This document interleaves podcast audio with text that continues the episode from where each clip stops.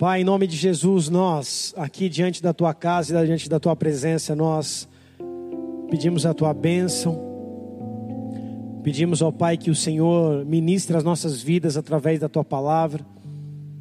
Reconhecemos, ó Deus, que sem o Senhor nós não somos nada. E por isso estamos aqui, Senhor, reservando um tempo para ti, consagrando a nossa vida ao Senhor. Estamos aqui, Senhor, com nossos ouvidos abertos, com nosso coração quebrantado, porque é dessa maneira que o Senhor age e trabalha em nós. Que em nome de Jesus, Senhor, nós viemos nos render aos seus pés e nesse momento oportuno que o Senhor fale conosco. Através do teu Santo Espírito, Pai, que nos convence, através do teu Santo Espírito que sonda os nossos corações, que saiamos daqui cheios, ó Pai, cheios de esperança na promessa, com novo fôlego de vida, com um gás a mais para enfrentar as diversidades, os dias difíceis, os dias maus. Que a nossa mão esteja apegada em Suas mãos. Que nós estejamos firmes e confiantes no Senhor, ó Pai, porque os dias são maus e nós sabemos que o Senhor se aproxima para vir nos buscar. Por isso, em nome de Jesus, Pai, nos capacita, nos dê graça. Fala conosco, Senhor. Fala com essa igreja, fala com o teu povo. Fala com aqueles que estão assistindo em casa ou aqueles que ainda irão assistir essa palavra. E em nome de Jesus, usa minha vida mais uma vez pela tua graça, pelo teu favor e pela tua misericórdia, Senhor, em nome de Jesus, que eu possa ser mais uma vez um instrumento aqui neste lugar, para a tua glória e para a expansão do teu reino nessa terra. Em nome de Cristo Jesus. Amém. Amém, igreja? O tema dessa palavra é os remanescentes. Remanescente o significado dessa palavra é aquele que sobra ou o que resta. Os remanescentes são os que sobram ou aqueles que restam.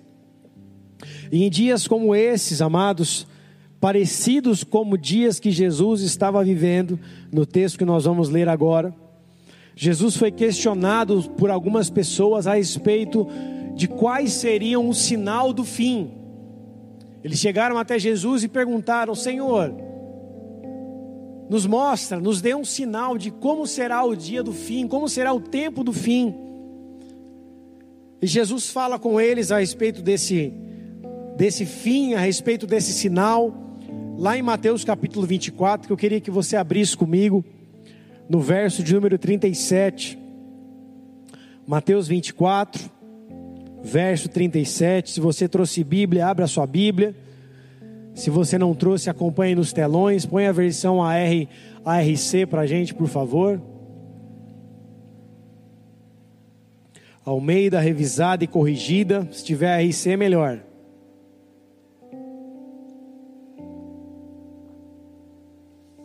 Mateus 24, 37. Vamos ler até o versículo 51 palavra de Deus diz assim: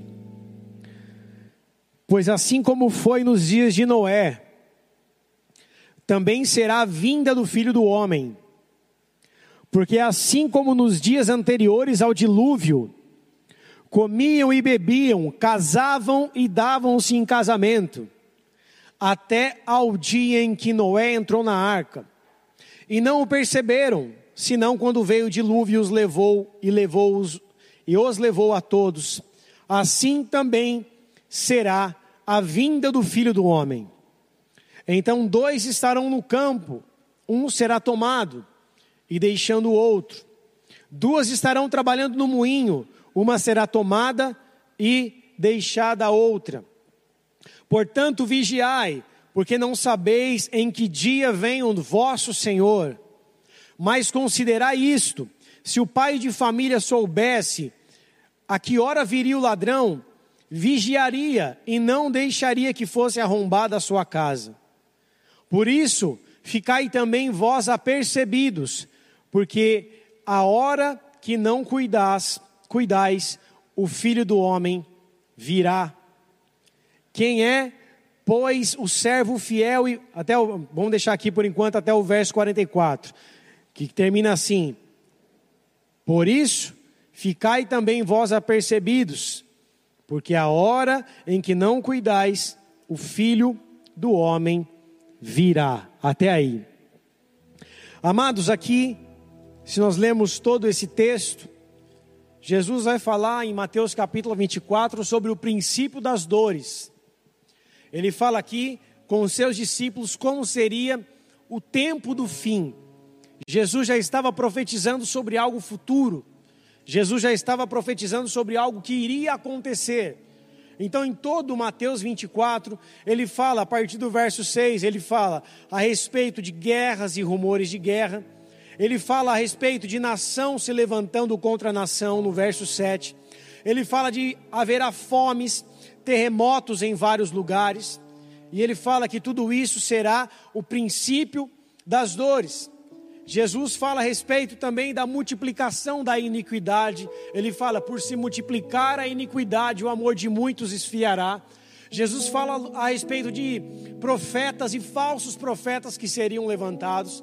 Então Jesus está dando um panorama do fim aqui em Mateus capítulo 24, falando para os seus discípulos como seria os últimos dias. E aqui, amados, ele fala a partir do verso 37 que nós acabamos de ler, como será o dia do fim, como serão os dias do fim. Ele fala aqui, assim como nos dias de Noé, as pessoas comiam, bebiam e davam-se, casavam-se e davam-se em casamento, até o dia que veio o dilúvio. Até o dia que veio o dilúvio. E é muito interessante, amados, que a arca demorou muito tempo para ser construída. Eu não vou me arriscar aqui falar quanto tempo a arca demorou para ser construída, porque nós não temos dados bíblicos para falar a respeito do tempo que a arca demorou para ser construída exatamente. A arca demorou muito tempo, talvez anos para ser construída, com certeza anos para ser construída. E o fato é que Noé foi o escolhido por Deus para construir essa arca e o fato é que todas as pessoas que estavam ao redor de Noé viram a arca ser construída através de Noé e dos seus filhos, de Noé e sua família. Eles viram com seus próprios olhos a arca serem construída, a arca ser construída. Mas só que eles estavam preocupados com outras coisas. A Bíblia fala que eles comiam, bebiam, casavam e davam-se em casamento. Eles estavam vivendo a sua vida de maneira natural, maneira, maneira rotineira, maneira corriqueira. E o interessante, amados, que aqui o Senhor Jesus não está falando apenas de comer, beber e dar em casamento como algo pecaminoso que eles praticavam nos dias de Noé. O fato é que é, o fato é que o povo vivia em pecado nos dias de Noé, ao ponto que Deus se arrependeu de ter criado a humanidade e quis dar um reset na humanidade. Deus acabou com tudo através do dilúvio e separou apenas a família de Noé para que ele Deus restartasse um novo tempo sobre a terra. Mas aqui nesse texto específico, não está falando apenas da condição pecaminosa que o povo estava vivendo, mas está falando de uma ação corriqueira, de uma rotina em qual eles estavam vivendo, no qual eles nem mais percebiam aquilo que eles estavam fazendo de errado. O pecado, amados, ele é tão envolvente que ele nos cega por completo. O pecado é tão envolvente que muitas vezes nós cometamos, cometemos algo e fazemos as coisas que nós já não temos mais nem o senso do que é certo e do que é errado. E é assim que estava o povo nos dias de Noé. Eles estavam vivendo uma rotina de pecado, uma vida mergulhada no lamaçal do pecado, no qual eles já não tinham mais diferença do que era certo ou errado.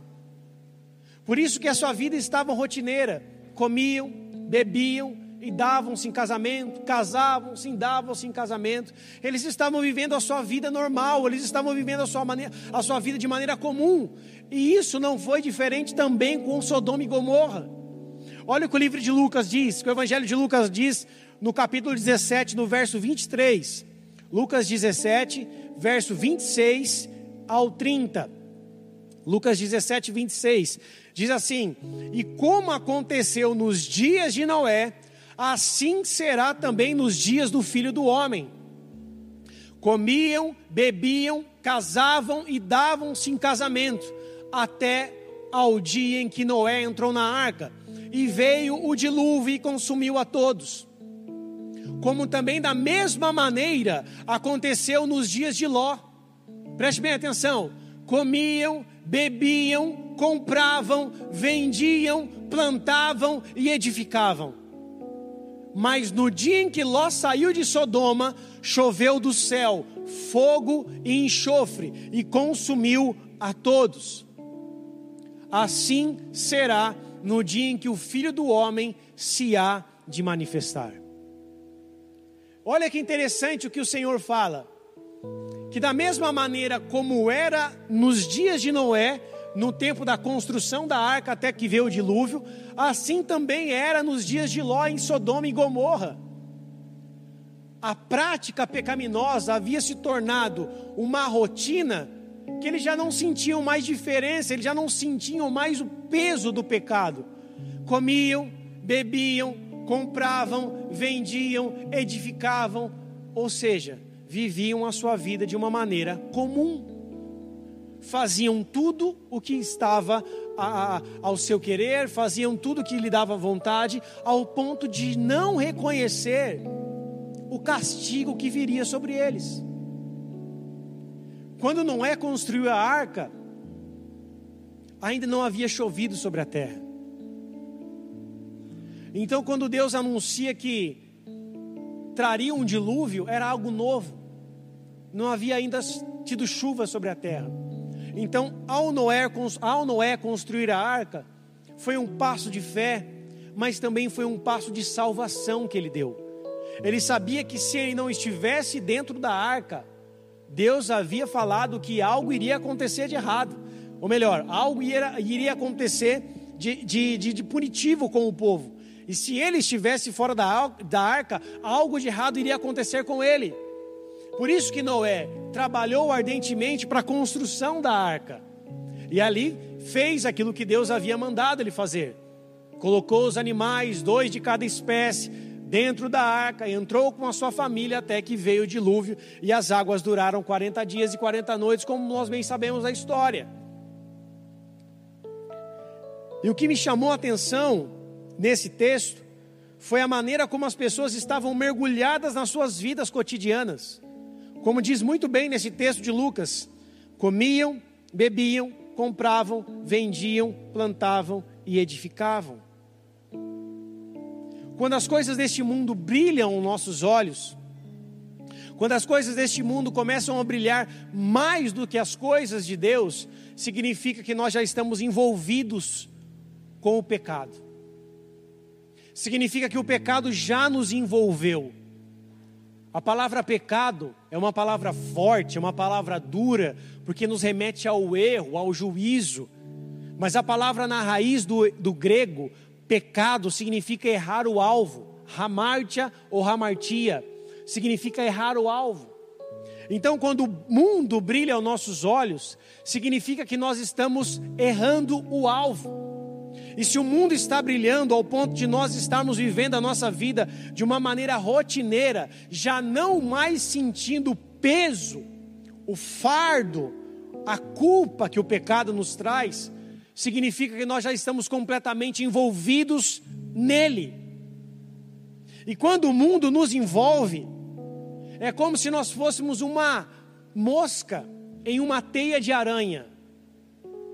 Quem já viu uma mosca, uma formiga ou qualquer outro tipo de inseto dentro de uma teia de aranha?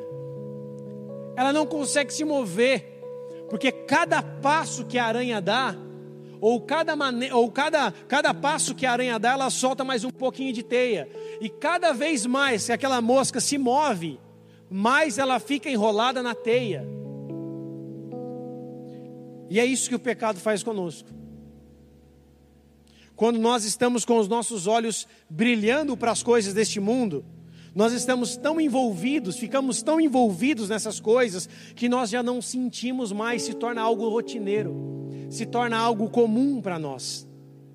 Já não temos mais reação em meio a uma situação contrária à vontade de Deus. Ficamos vivendo a nossa vida de uma maneira comum, normal, porque todos nós temos que comprar, todos nós temos que comer, todos nós temos que beber, todos, todos nós temos que correr atrás dos nossos sonhos, todos nós temos que trabalhar, isso é da rotina comum de cada um de nós, de cada ser humano. Cada um de nós trabalha, cada um de nós tem sonhos, cada um de nós acorda cedo, cada um de nós estuda, ou seja, há uma rotina comum para qualquer um de nós. E o grande problema é quando nós estamos ocupados demais, preocupados demais com as coisas deste mundo, ao ponto de que o mundo começa a brilhar aos nossos olhos. Nós olhamos tanto para algo que já não, olhamos mais para Deus. Olhamos tanto para trabalho que não temos tempo para família. Olhamos tanto para dinheiro que não, tempo, não, tem, não temos tempo para os nossos filhos. Olhamos tanto para aquilo que podemos edificar, construir e conquistar, que já não temos mais tempo para Deus. E é isso que nos envolve, ao ponto de nós cairmos como uma mosca em uma teia de aranha. Já não conseguimos mais nos mover, porque a nossa vida está baseada apenas em comer, beber, comprar, vender, plantar, edificar, correr atrás dos nossos sonhos, correr atrás das nossas finanças e fazer com que a nossa vida seja conhecida nesse mundo. E isso faz com que fiquemos presos espiritualmente, emocionalmente, emocionalmente e fisicamente ao pecado. Ao ponto de não conseguirmos mais olhar para o dia do Senhor. O dia com D maiúsculo. Porque o dia do Senhor fala a respeito do momento que Jesus voltará para nos buscar. Lembre-se que o texto todo de Mateus 24 fala sobre o princípio das dores e fala a respeito daquilo que iria acontecer no final dos últimos dias. Lembre-se quando Jesus falou de Noé e de Sodoma e Gomorra, os discípulos estavam pedindo um sinal de como seria o fim. Por isso que Salomão nos ensina que não há nada novo debaixo do céu. Nossa, escola bíblica tá difícil, hein? Não há nada novo debaixo do céu. Se não há nada novo, os discípulos pediram um sinal, e o sinal foi o mesmo que aconteceu com Noé e com Ló. Comiam, bebiam, casavam-se e davam-se em casamento. Eles viviam a sua vida de uma maneira comum, de uma maneira normal, ao ponto de não mais encontrar o significado da vida em Deus. Quando nós perdemos o significado da nossa vida para Deus, nós perdemos tudo, absolutamente tudo. Nós podemos ter as nossas empresas rodando, os nossos trabalhos da melhor maneira possível, as nossas contas pagas, os nossos sonhos realizados, mas quando nós perdemos a nossa vida com Deus, nós perdemos tudo.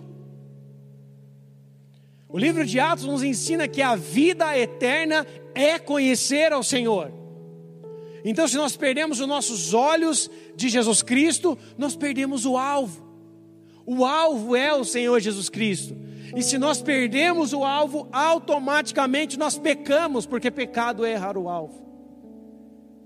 Por isso, o Senhor, nesses dias do fim, nesses dias que estão sendo abreviados para que os santos não sofram, como a própria palavra nos diz, esses dias que estão próximos do dia do Senhor, o Senhor está à procura de verdadeiros adoradores que o adorem que o adoram em espírito e em verdade. E se Jesus está procurando os verdadeiros adoradores que o adoram em espírito e verdade, é porque também existem os falsos. Só que Jesus está procurando os verdadeiros. João capítulo 4, verso 24. Põe lá para a gente, por favor, Nath. João 4, 24. fala sobre esse mesmo texto que eu acabei de dizer, que eu acabei de dizer. Deus é espírito. E importa que os que o adorem, o adorem, e importa que os que o adoram, o adorem em espírito e em verdade. O espírito e em verdade fala a respeito da entrega. Verdadeiros adoradores que adoram em espírito e em verdade fala a respeito de entrega. Deus não está à procura de adoradores que adoram no domingo à noite. Deus não está procurando por esses. Deus está procurando aqueles que o adoram e em espírito e em verdade. Precisa ser algo intenso, precisa ser algo real, precisa ser algo de corpo, de alma e de espírito. É essa adoração que Deus espera. É essa adoração que Deus procura, porque se Deus procura os verdadeiros, é porque existem os falsos. E eu e você, amados, fomos chamados para esses últimos dias, para sermos os remanescentes, aqueles que sobram, aqueles que restam, aqueles que sobram em meio ao caos e que permanecem adorando em espírito e em verdade, como um estilo de vida, como uma maneira de viver. A adoração precisa ser algo agradável a Deus. Aquilo que nós produzimos e aquilo que nós reproduzimos precisa ser algo agradável a Deus. Existem coisas que nós produzimos, Existem coisas que nós reproduzimos. A adoração que você dá ao Senhor no banheiro da sua casa, no seu quarto em adoração, aquilo que você está produzindo. Uma música que você canta de uma outra pessoa que criou aquela música, você está reproduzindo algo. E Deus espera que nós, amados, venhamos tudo que sair dos nossos lábios, tudo que sair da nossa boca, seja aquilo que nós produzimos ou venhamos a reproduzir, seja agradável aos seus olhos, seja agradável aos seus ouvidos, sejam, agra sejam agradáveis ao teu reino. Por isso, a vida de adoração precisa ser uma vida de entrega. O remanescente precisa ser aquele que entrega, porque não há como da mesma fonte brotar água doce e água amarga.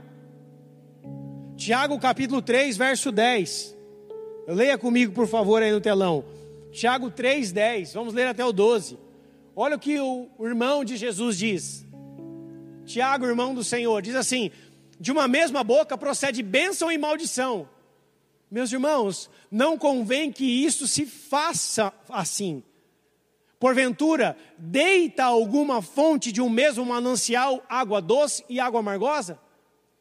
Meus irmãos, podem, pode também a figueira produzir azeitonas ou a videira figos? Assim tão pouco. Pode uma fonte dar água doce ou água salgada e água doce.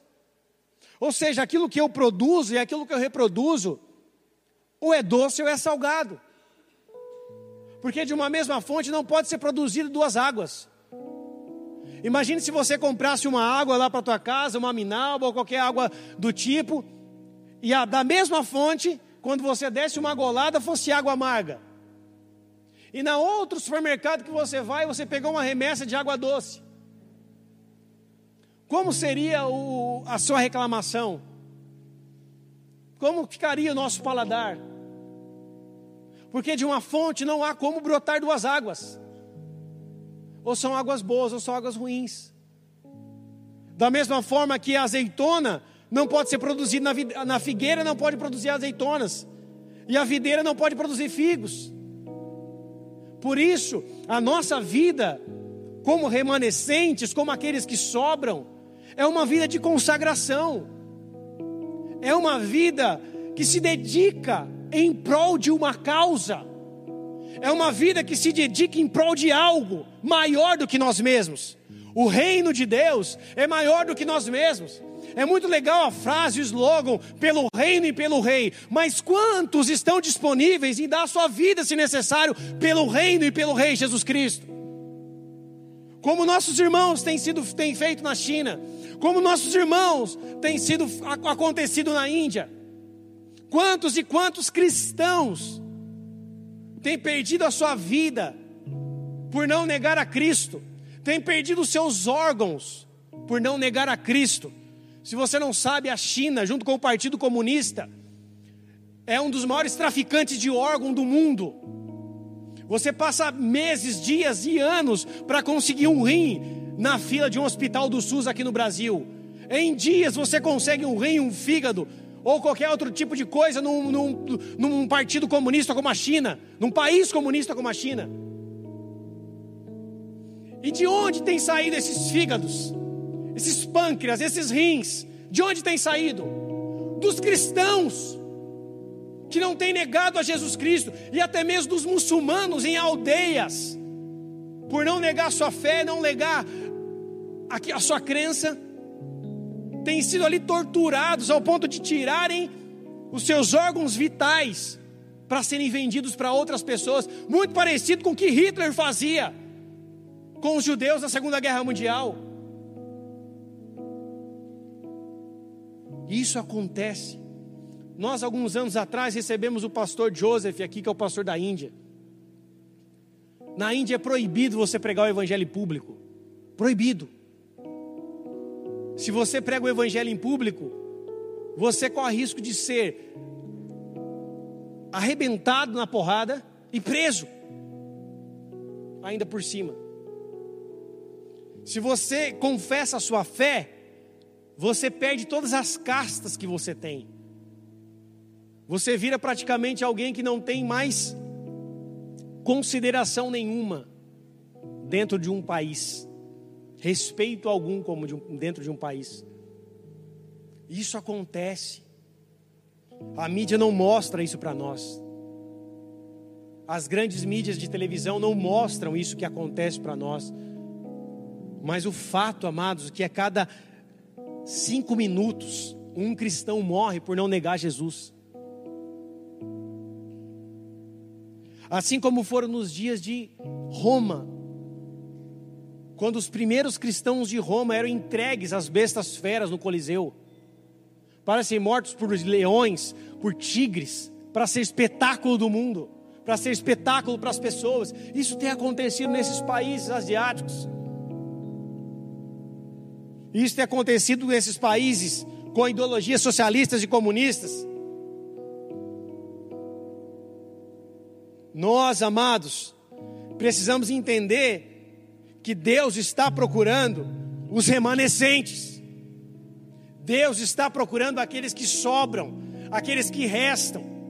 Porque em meio ao caos, Deus vai chacoalhar a peneira.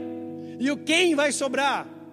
Quem irá ficar? Quem irá restar? são aqueles que não se dobram ao governo deste mundo, são aqueles que não se dobram aos principados e potestades desse mundo, são aqueles que não se dobram à vontade de Satanás, mas são aqueles que se dobram apenas ao Senhor Jesus Cristo.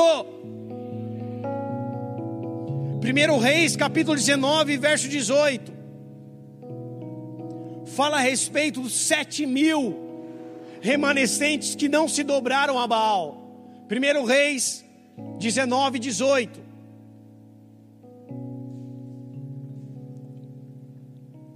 Elias, quando foi questionar a Deus, dizendo: Deus, só sobrou eu aqui em Israel, só tem eu de profeta e a rainha Jezabel está querendo me matar. A rainha está querendo me perseguir, está me perseguindo, me ameaçando de morte, me ameaçando de morte. Deus fala para Elias: Elias, primeiro eu vou te dar uma missão, vai lá em um Jeú, vai lá e ungir Eliseu como profeta no teu lugar. Mas antes de você fazer tudo isso, escuta aqui uma coisa: você não foi o único que sobrou, não. Também eu fiz ficar em Israel sete mil. Todos os joelhos que não se dobraram a Baal, e toda a boca que não o beijou. Baal era o Deus dos cananeus Baal era um deus que representava fertilidade e provisão. No tempo de seca, o povo clamava a Baal pela chuva. No tempo de seca, o povo clamava a Baal pelas sementes, pela prosperidade da terra. Mas esses sete mil profetas que foram alimentados a pão e água, não se dobraram. Profetas não, esses sete mil, junto com Elias como profeta, esses homens não se dobraram os seus joelhos a Baal. Esses foram os remanescentes de todo Israel. De todo Israel, sete mil sobraram. Sete mil restaram, sete mil foram os remanescentes que permaneceram em meio ao caos, em meio à aflição, em meio à seca, em meio à fome, em meio à perseguição da espada. Foram aqueles que permaneceram em meio a tudo isso, porque sabiam que a sua pátria não era daqui. Eles sabiam que a sua casa não era daqui, eles sabiam que o lugar onde o Senhor preparou para eles é a sua morada celestial, é o céu. Eu e você, como os remanescentes fiéis, precisamos entender que existe algo que Deus quer nos entregar na eternidade, que não é aqui nessa terra. 1 João capítulo 5, 19 diz que o mundo jaz no maligno, essa terra é dominada pelo império das trevas. O mundo é dominado pelo império das trevas. As coisas deste mundo são dominadas pelo império das trevas. E por isso que eu e você não podemos nos misturar com essas coisas deste mundo. Por isso que a nossa vida precisa ser de consagração, para nós não tocarmos as coisas impuras, para não perdermos o nosso elo de santidade que nos liga ao Pai.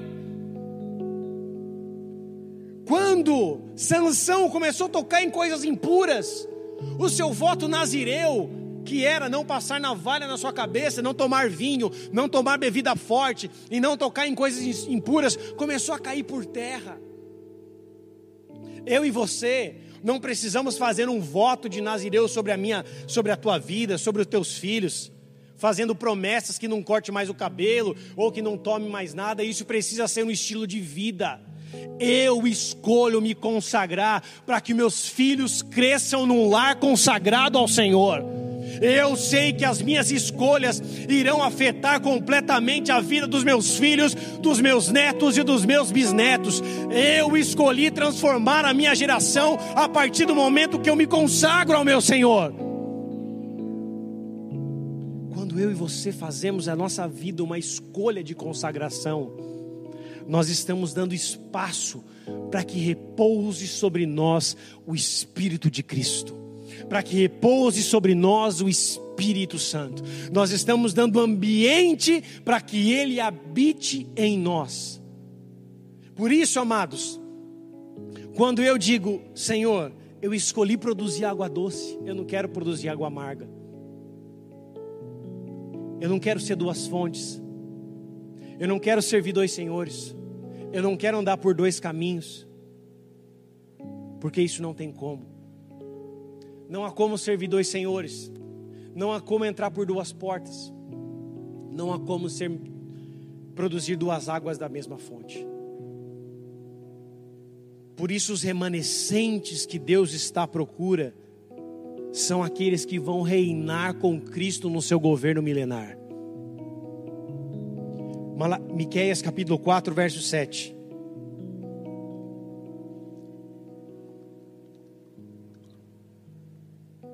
Miqueias 4, 7. O profeta Miqueias diz a respeito do reino milenar de Cristo. Dos mil anos que Satanás estará preso e que Cristo governará, na, governará a terra com os santos. E daqui cocheava farei parte restante. A parte restante outras versões fala a respeito de remanescentes. E daqui cocheava farei a parte restante ou remanescente. Farei dos que tropeçam um remanescente, dos dispersos uma nação forte. O Senhor reinará sobre eles no monte Sião, dia em dia reinará sobre eles no Monte Sião, dia em diante e para sempre. Daquele dia em diante para sempre. Aqui, quando lemos o contexto, Miqueias está falando a respeito do governo milenar de Cristo, que Deus vai fazer com que as nações sejam abominadas, abomináveis e que Deus traga outros, aqueles que estão perdidos, tragam a Sião, tragam ali a fortaleza de Jerusalém, para que ali sejam governados por Cristo no seu reino milenar que durará mil anos. A Bíblia fala sobre escatologia, fala a respeito do primeiro momento do arrebatamento da noiva de Cristo, que é o momento em que nós encontramos com Jesus Cristo nos ares. Logo após o tempo do arrebatamento, que alguns teólogos creem que pode ser pré, mid ou pós, pré-tribulacionista, no meio da tribulação ou pós-tribulação. A tribulação, conferindo com as 70 semanas de Daniel, fala a respeito de sete anos do império e do governo do anticristo, três anos e meio de paz, três anos e meio de guerra. Nós, como igreja Bola de Neve, acreditamos e cremos que seremos arrebatados antes do governo do anticristo sobre essa terra. Ou seja, a igreja é arrebatada, o anticristo começa a reinar com três anos e meio de paz, depois três anos e meio de guerra, e logo depois o Senhor vem sobre a terra para reinar por um tempo chamado mil anos, que é chamado de milênio, aonde o Senhor reinará sobre a terra junto com os santos. Nesse tempo, Satanás será preso e encarcerado. O Senhor reinará sobre nós e nós seremos os seus servos. Logo após o seu reino milenar, há uma grande batalha no vale do Amargedon entre os santos e o Senhor Jesus Cristo e Satanás e os seus demônios. E nessa última batalha ali, o Senhor condena Satanás ao lago de fogo e enxofre, que é a segunda morte, e o Senhor reinará sobre nós em novos céus, em nova terra. Quem está comigo, diga amém. Esse texto está falando a respeito dos remanescentes que estarão no governo milenar de Cristo. Só estará no governo milenar de Cristo quem for arrebatado com Ele. Quem for levado como noiva para o céu. Nós somos a noiva. E dias como esse que nós estamos vivendo, o Senhor está nos chamando para perto Isaías 55, 6 fala: Buscai enquanto pode se achar, invocai-o enquanto ele está perto. O Senhor tem nos chamado para perto, o Senhor tem nos chamado para estar pertinho da Sua presença e pertinho do Seu amor. Por isso que esse é o tempo de não nos afastarmos da Sua presença, mas esse é o tempo de nós mergulharmos na Sua presença. Ai, pastor, você não sabe o que eu estou passando, você não sabe como eu estou vivendo, você não sabe o que eu estou passando na minha vida, talvez realmente eu não saiba o que você está vivendo. Só que você escolheu um estilo de vida para você, é o estilo de vida da porta estreita, é o estilo de vida de tomar a cruz, de negar a si mesmo e seguir a Jesus. Independente do momento, independente da situação, independente da fase que nós estejamos passando, o Senhor nos chamou para sermos os remanescentes que não se dobram a Baal, mas que esperam o sonido da trombeta, que esperam o toque do Senhor, preparados para o dia. Lembre que o Senhor disse: se o pai de família soubesse quando o ladrão fosse entrar em casa, ele estava preparado, ele se prepararia nem o filho do homem sabe o dia e a hora. E eu e você precisamos ser esses remanescentes, como aquelas virgens sábias que têm azeite na botija, para no momento em que o noivo chegar, nós não venhamos sair correndo para buscar azeite. O azeite é a unção do Espírito Santo. O azeite representa o óleo da unção, a presença do Espírito Santo. Deus nos chamou para sermos como Daniel na Babilônia, como Sadraque, como Mesaque, como Abednego, que não se prostraram ao governo mundano. O decreto do rei da Babilônia foi: aquele que estiver orando a algum outro Deus, pelo um tempo específico, será lançado na cova dos leões. Daniel não temeu, Três vezes o dia, ao dia, voltado para Jerusalém, Daniel estava orando, estava orando, estava orando até o momento que ele foi lançado na cova dos leões, como remanescente, como aquele que sobrou, como aquele que restou no meio da Babilônia. O mesmo Daniel foi aquele que não quis se contaminar. Será que é tão difícil entender isso nos dias de hoje? Será que é tão difícil escolher não se contaminar nos dias de hoje? Qual é a dificuldade do entendimento do povo de Deus de praticar a não contaminação? Quando você vai no médico, ele diz: você não pode mais comer gordura, porque senão sua veia do coração estoura, você para na hora. Quando o médico diz: você tem que fazer o jejum de tanto tempo que você vai fazer uma colonoscopia, Você fica um tempão sem comer nada, tomando laxante para fazer um exame daquele. Quando quando, quando o médico fala, você vai fazer uma endoscopia, você passa horas, dias sem to, tocar um tipo de alimento ou aquilo outro. E qual que é a dificuldade do povo de Deus em não se contaminar com as coisas deste mundo? Qual que é a dificuldade do povo de Deus de não mais sentir prazer em um álcool, em uma bebida, em uma balada, em uma música do mundo? Qual é a dificuldade do povo de Deus em não se contaminar com as coisas desse século? Paulo nos disse: não, não vos conformeis com este século, não vos conformeis com este mundo. Romanos 12, capítulo 12, verso de número 1. Não vos conformeis com este mundo, não vos conformeis com este século. O mundo não tem nada para nos oferecer, e eu e você precisamos ser aqueles que escolhem se consagrar. Não é o pastor que é chato, é a Bíblia que está dizendo. Não vos conformeis com este mundo, mas transformai-vos pela renovação do vosso entendimento, para que experimenteis qual seja a boa, agradável e perfeita vontade de Deus. Olha o que o verso 2 diz, o verso em diante diz. Volta o verso número 1. Um. Porque o nosso corpo porque a nossa vida precisa ser um sacrifício vivo, santo e agradável a Deus. E esse precisa ser um culto racional. O que, que é racional? É aquilo que você faz sabendo o que você está fazendo. Um cachorro não pode adorar a Deus porque ele é um ser irracional. O macaco é um ser irracional. Mas nós somos filhos. Deus colocou sobre nós o entendimento, Deus colocou sobre nós a inteligência, Deus colocou sobre nós a racionalidade, ao ponto de entendermos e falarmos: não, eu não nasci para este mundo. Eu não quero mais me contaminar com as comidas deste mundo. Eu já não quero mais me contaminar com a mesa imposta da Babilônia, mas eu escolho, como Davi, comer da mesa do Senhor, comer das mesas dos pães da proposição. Eu escolho estar diante da mesa do Senhor, eu escolho me assentar na mesa do rei, não mais na mesa de Nabucodonosor e os banquetes da Babilônia. Quando Sadraque, Mesaque e Abednego foram ameaçados em serem jogados da fornalha, foi porque eles não se dobraram à imagem.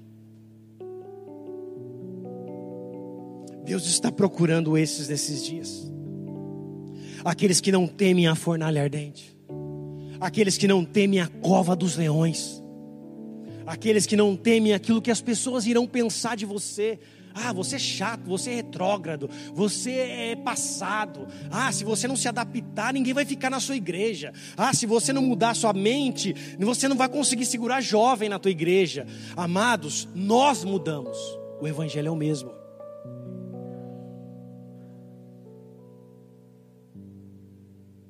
A Bíblia não mudou. Tem um monte de demônio querendo atualizar a Bíblia, mas ela não será mudada, porque sempre haverá os remanescentes fiéis. Ai de mim de tirar um tio e colocar um ão na Bíblia. Ai de mim. A Bíblia fala que se eu tirar um tio, todas as pragas desse livro virá sobre mim. Por isso, hoje, em muitos momentos a igreja está cocheando em dois pensamentos, como estava no tempo de Elias diante do altar, cocheando entre dois pensamentos. Eu vou aqui, vou lá, vou aqui, vou lá, pulo para cá, pulo para lá. Dando somebody love em todo mundo. E Deus fala para Elias dizer ao povo: Até quando vocês vão cochear em dois pensamentos? Até quando? Vocês vão servir a Deus e vão servir a Baal? Os remanescentes permanecem pela causa. E sabe qual é a nossa causa? Cristo Jesus crucificado na cruz. Essa é a nossa causa. Existe uma noiva que é a igreja, que também é a nossa causa. Os remanescentes dobram o seu joelho para adorar ao Senhor Jesus Cristo. Os remanescentes não se importam com o que está acontecendo, eles só não querem ficar fora da arca. Independente do que está acontecendo, eu não quero ficar fora no dia do Senhor. Imagine você batalhar o ano inteiro, a vida inteira, para no dia que o Senhor voltar, você ver um monte de gente indo e você ficar. A gente pensa em trocar de carro, trocar de casa, casar. Mas você já pensou no dia do Senhor? Você tem pensado no arrebatamento? Você tem pensado no dia que o Senhor voltará para nos buscar, que nós iremos encontrar com Ele nos ares? Nós estamos muitas vezes ocupados demais, pensando e pensando e pensando em algo que talvez será futuro, mas que nós não sabemos se será hoje, amanhã ou daqui a alguns minutos. Eu e você precisamos entender que, independente da circunstância nas nossas vidas, nós não podemos ficar fora da Sua presença, nós não podemos ficar fora da arca, nós não podemos ficar longe do Senhor Jesus Cristo, porque dias, os dias estão sendo abreviados, os dias estão maus, os dias são maus. Mais de 500 mil pessoas morreram pelo Covid-19 só no Brasil. Eu peguei o Covid, se fosse eu tivesse morrido.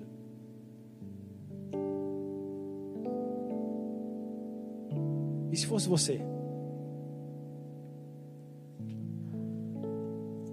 Uma doença repentina, sem cura. E muitas vezes nós tememos mais uma doença deste mundo do que a vinda do Senhor. O Senhor está chamando os remanescentes que são como Josué e Caleb que saem do deserto para chegar na terra prometida. Independente do deserto que você tenha andado ou enfrentado, o Senhor te quer na terra prometida. Só os remanescentes entram na terra prometida. De todo Israel, só Josué e Caleb foram aqueles que permaneceram na terra prometida. Os remanescentes, amados, são os trabalhadores da grande seara. O Senhor disse: Orai para que o Senhor envie trabalhadores para a seara. Os trabalhadores, os remanescentes da seara, são aqueles que permanecem quando as luzes se apagam. São aqueles que chegam quando a igreja está vazia para colocar a cadeira e para limpar o banheiro. Os remanescentes são aqueles que ficam quando todo mundo foi embora, mas que ficam para ver se algo está precisando ser feito. Os dias de hoje, que nós estamos vivendo, as pessoas escolhem quando querem servir em alguns lugares. Eu posso uma escala, eu posso duas, eu posso só uma só, eu posso quando dá. Onde está o primeiro amor? As escalas dessa igreja estão cada dia mais abarrotadas, mais difícil de se montar uma escala. As pessoas que estão trabalhando cada dia estão servindo mais. Aonde estão os trabalhadores? Aonde estão aqueles que dizem eis-me aqui e que olham para o próximo e diz: puxa, o meu irmão já está pegando quatro cinco cultos seguidos e eu estou assistindo quatro cinco cultos seguidos. Será que se eu pegar dois cultos, ele pegar três, não vai ficar mais leve para ele? Onde estão os remanescentes, Jacareí? Onde estão os remanescentes, bola de neve Jacareí? Aqueles que faziam tudo o que fosse necessário para ser feito para que a igreja crescesse. Agora a igreja cresceu. E agora? O que, que a gente faz com aquilo que Deus deu? Deixa para que outros façam, porque sempre tem alguém fazendo, sempre haverá alguém que fará. O problema é quando aquele que sempre faz cansa.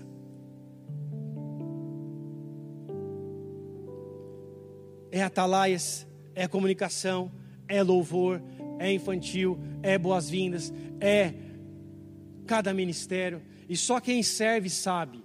E quem pensa que eu não acompanho isso está enganado, porque eu sei de tudo que acontece nessa igreja. De tudo.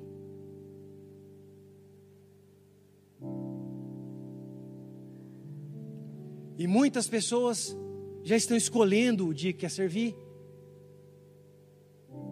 E outros servindo quatro, cinco cultos. Onde está o amor? Quando não tínhamos nada, servíamos à vontade. Agora que temos algo, eu escolho quando vou servir. Eu escolho quando vou colocar minha mão no arado. Eu escolho quando vou colocar minha mão no altar. Onde estão os remanescentes? Que olham para a causa e dizem: pelo reino e pelo rei pela obra de Cristo, por salvação de vidas, porque essa igreja só existe para salvar vidas, não serve mais para nada a não ser para salvar vidas e levar pessoas até Jesus Cristo. E se eu faço parte disso, eu preciso me regozijar em ser um escolhido, de fazer parte da grande seara, de ser um chamado para a grande colheita de colocar a minha mão no arado e fazer parte de uma geração que está disposta a servir com tudo o que tem e com tudo o que é, porque ama, já não serve, remanescentes não servem, porque não tem algo para fazer, remanescentes servem porque amam aquilo que estão fazendo. Eu amo servir, eu amo estar com a minha vida diante do Senhor, eu amo estar com a minha vida no altar. A pandemia veio para chacoalhar a igreja. A pandemia veio para muitas vezes a igreja olhar novamente para o Senhor Jesus Cristo e focar novamente no Senhor. Só que muitos se perderam, perderam a vista de Jesus Cristo, perderam o foco tiraram os olhos do Senhor, e é tempo dos remanescentes voltarem. Eu estou aqui hoje como um profeta do Senhor Jesus Cristo, com santo tremor, clamando para que a igreja desperte ao som da voz do Senhor. É tempo dos remanescentes. É tempo dos remanescentes. Se talvez fosse qualquer outro pregador falando aqui em cima, seria um alvoroço na igreja. Mas Deus está me levantando nessa noite para dizer: é tempo dos remanescentes, igreja. É tempo dos remanescentes se levantarem novamente. É tempo dos remanescentes deixarem com que as coisas do Senhor te envolvam por completo ao ponto da sua vida voltar a pulsar de amor pelo Senhor Jesus Cristo. Grande é seara, poucos são ceifeiros. Nós somos esses trabalhadores. Se Deus te levantou como um presbítero, se Deus te levantou como um diácono, se Deus te levantou como um líder, se Deus te levantou como um servo, Ele está te chamando você novamente colocar a mão no arado com amor, com, como aquele remanescente, com aqueles que foram chamados para servir. A vida cristã é um chamado para o serviço, não para o ser visto, mas para o serviço. Onde estão aqueles que querem ser chamados e que aceitam o chamado do serviço? Dizendo apenas: Eis-me aqui, Senhor. Envia-me a mim. Eis-me aqui, Senhor. Envia-me a mim. Onde estão os remanescentes após as festas, após os eventos da igreja? Onde estão aqueles que sobram para limpar? Ou aqueles que doam o seu tempo para limpar os vasos? Para passar o pano, para receber a pessoa na frente, para interceder por ela, para cuidar do que chega. Onde estão os remanescentes? Deus está te chamando novamente. Feche seus olhos, curva sua cabeça.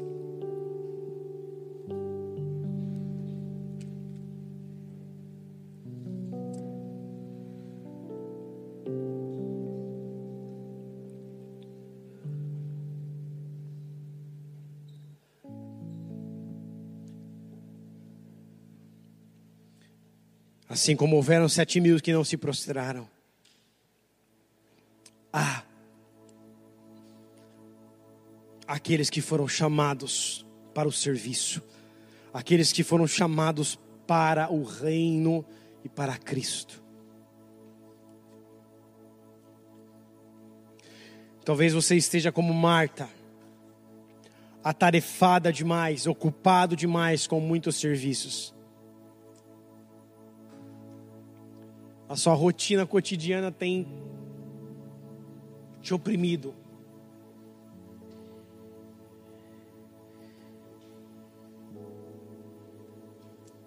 E Deus tem te chamado para perto. Deus tem te chamado para a mesa. Deus te, tem te chamado para você estar aos seus pés.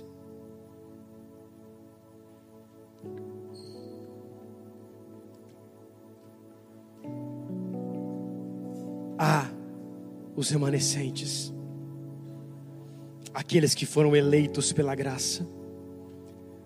Romanos 11, verso de número 4, diz assim: Reservei para mim sete mil homens, que não dobraram os joelhos diante de Baal. Assim, pois, no tempo de agora, no tempo de hoje, sobrevive um remanescente segundo a eleição da graça. E se é pela graça, já não é pelas obras, do contrário, a graça já não é graça.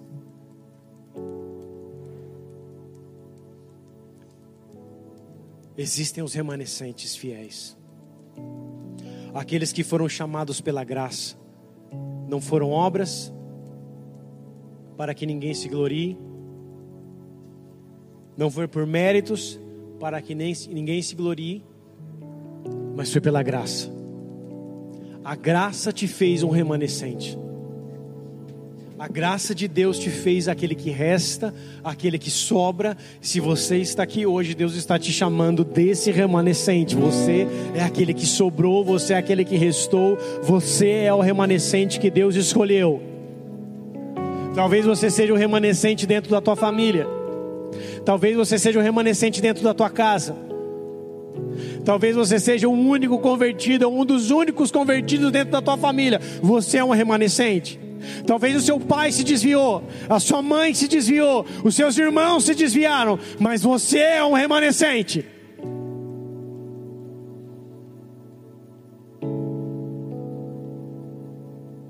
E a tua vida remanescente é aquela que alcançará a vida dos seus seu posicionamento alcançará a vida daqueles que você ama. O seu posicionamento alcançará a vida daqueles que estão perto de você. O seu posicionamento alcançará a vida dos seus filhos, dos seus netos. Escolha não se contaminar, remanescente. Escolha não se assentar à mesa da Babilônia, remanescente.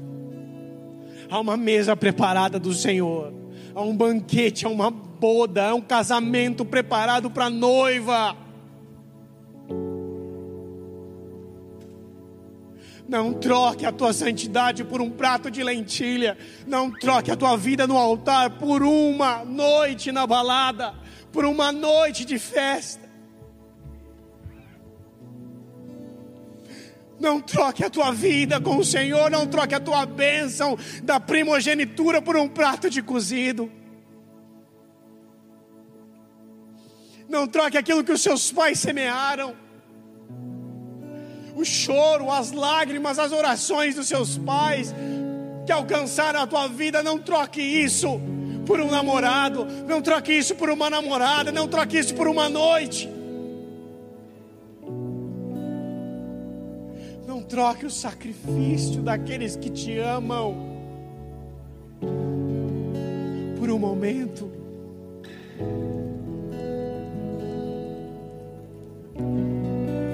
Deus levanta os remanescentes nessa igreja, Senhor. Que acordem os remanescentes que estão num sono profundo.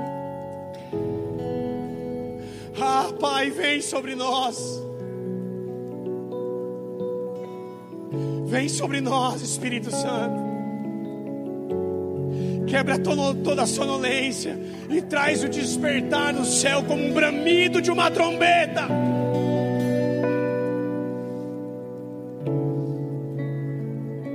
Que se Levantem os remanescentes, os trabalhadores. Que haja um poder do céu, do alto capacitador, sobre esse ambiente. Existem remanescentes que começaram essa igreja junto comigo. Existem remanescentes que colocaram a mão na arado nos primeiros dias dessa igreja. Existem remanescentes que choraram, que prantearam, que batalharam para chegarmos até aqui. Ei, Deus está chamando vocês novamente.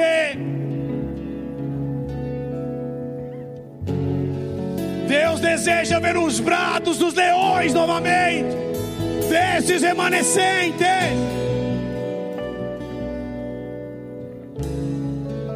Desperta tu que dormes. Desperta tu que dormes. Levanta-te dentre os mortos e Cristo te iluminará. Há um chamado no céu. Eu vejo anjos de pé. Eu vejo anjos de pé sobre esse lugar. Há um chamado da parte de Deus. Há um posicionamento de uma comitiva do Senhor. Há um posicionamento de uma comitiva do Senhor. Para trazer as ferramentas necessárias para esse tempo. Para trazer novamente o brado. O brado dos guerreiros para esse tempo. Debaixo de uma liderança apostólica e profética.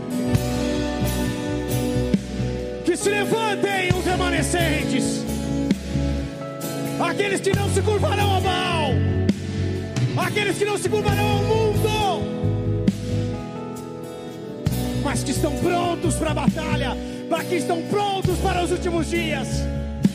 Os trabalhadores da grande seara, os trabalhadores da grande colheita, aqueles que com lágrimas semeiam, com júbilo irão ceifar. se levante os remanescentes. Que se levante os remanescentes em nome de Jesus Cristo.